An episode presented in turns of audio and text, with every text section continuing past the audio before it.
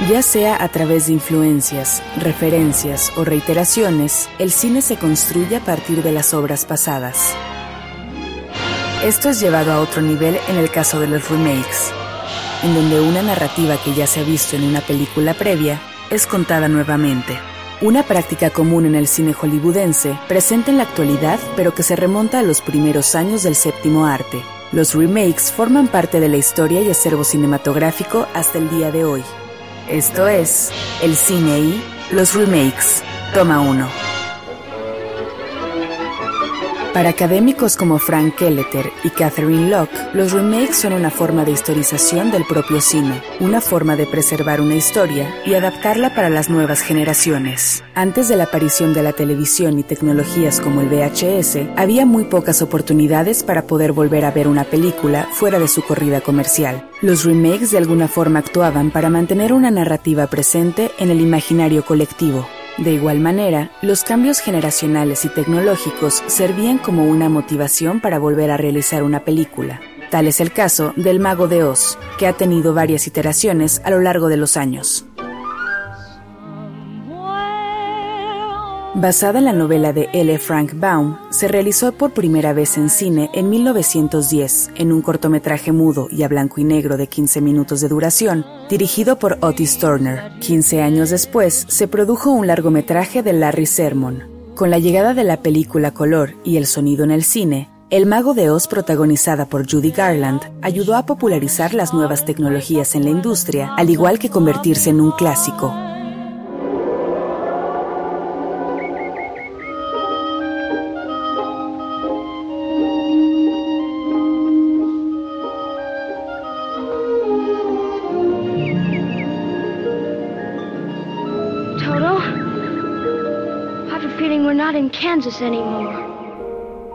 Otra serie de remakes que sirven para observar los cambios generacionales es El planeta de los simios.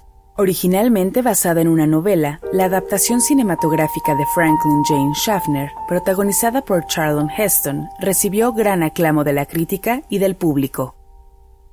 En 2001 se realizó una nueva versión del Planeta de los Simios dirigida por Tim Burton, para esta versión, el avance en las técnicas de prostéticos y animatrónicos permitió un mayor control de las expresiones faciales de los personajes.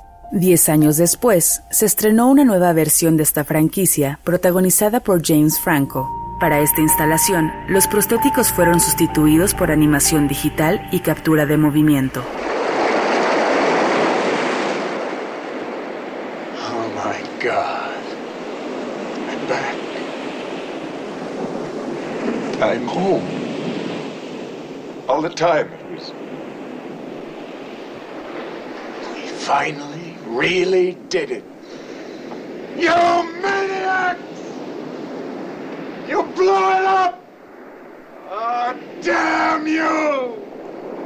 God damn you all to hell! En los podcasts de Ibero.2 alteramos la realidad. Luciana León de la Barra y María Pérez intensean y argumentan para mostrarte cómo la tecnología y el diseño modifican las relaciones humanas en personas complejas, objetos simples. Escucha su primera temporada en plataformas de audio y en ibero2.cloud. Ibero.2. Música para pensar.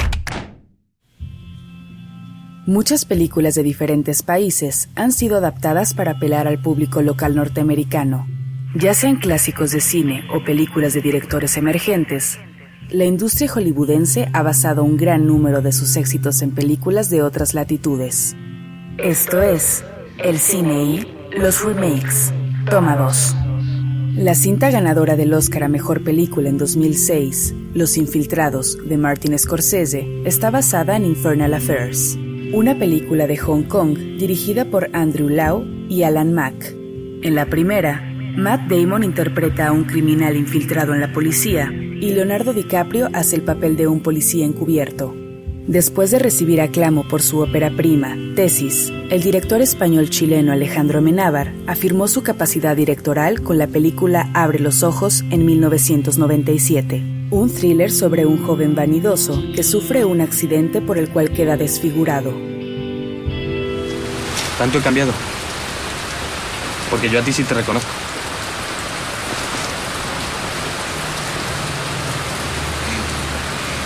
¿Qué tal? ¿Qué tal? Ahora mismo estás interpretando, pero no sé el qué. Tu boca me sonríe, pero los ojos te tiemblan. ¿Qué dices? La verdad es que eres muy buena. Actriz, quiero decir. Te he preguntado cómo estás. Si no quieres, no me contestes. Pues estoy vivo. ¿Cómo quieres que esté? La cinta adquirió un estatus de culto y cuatro años después fue adaptada por Cameron Crowe en Vanilla Sky, protagonizada por Tom Cruise. Ambas cintas fueron escritas por Amenábar e igualmente cuentan con la actuación de Penélope Cruz en el mismo personaje. Un caso particular de un remake de una cinta original de otro país a una versión hollywoodense es el de Funny Games. El cineasta austriaco Michael Haneke dirigió tanto la versión original austriaca como la versión estadounidense. En ella se desarrolla una historia de dos psicópatas que aterrorizan a una familia en su casa de campo. La versión americana es protagonizada por Naomi Watts y Tim Roth. Además, debido al enfoque meticuloso del lenguaje cinematográfico de Haneke, el remake de Funny Games replica toma por toma a su contraparte austriaca, muestra de la precisión directorial de Haneke. One of you bites it first. But also, and I'm sure this is going to interest you even more, with which device? Whether it's the fast and almost painless big gun, or a slow, drawn out. Look out!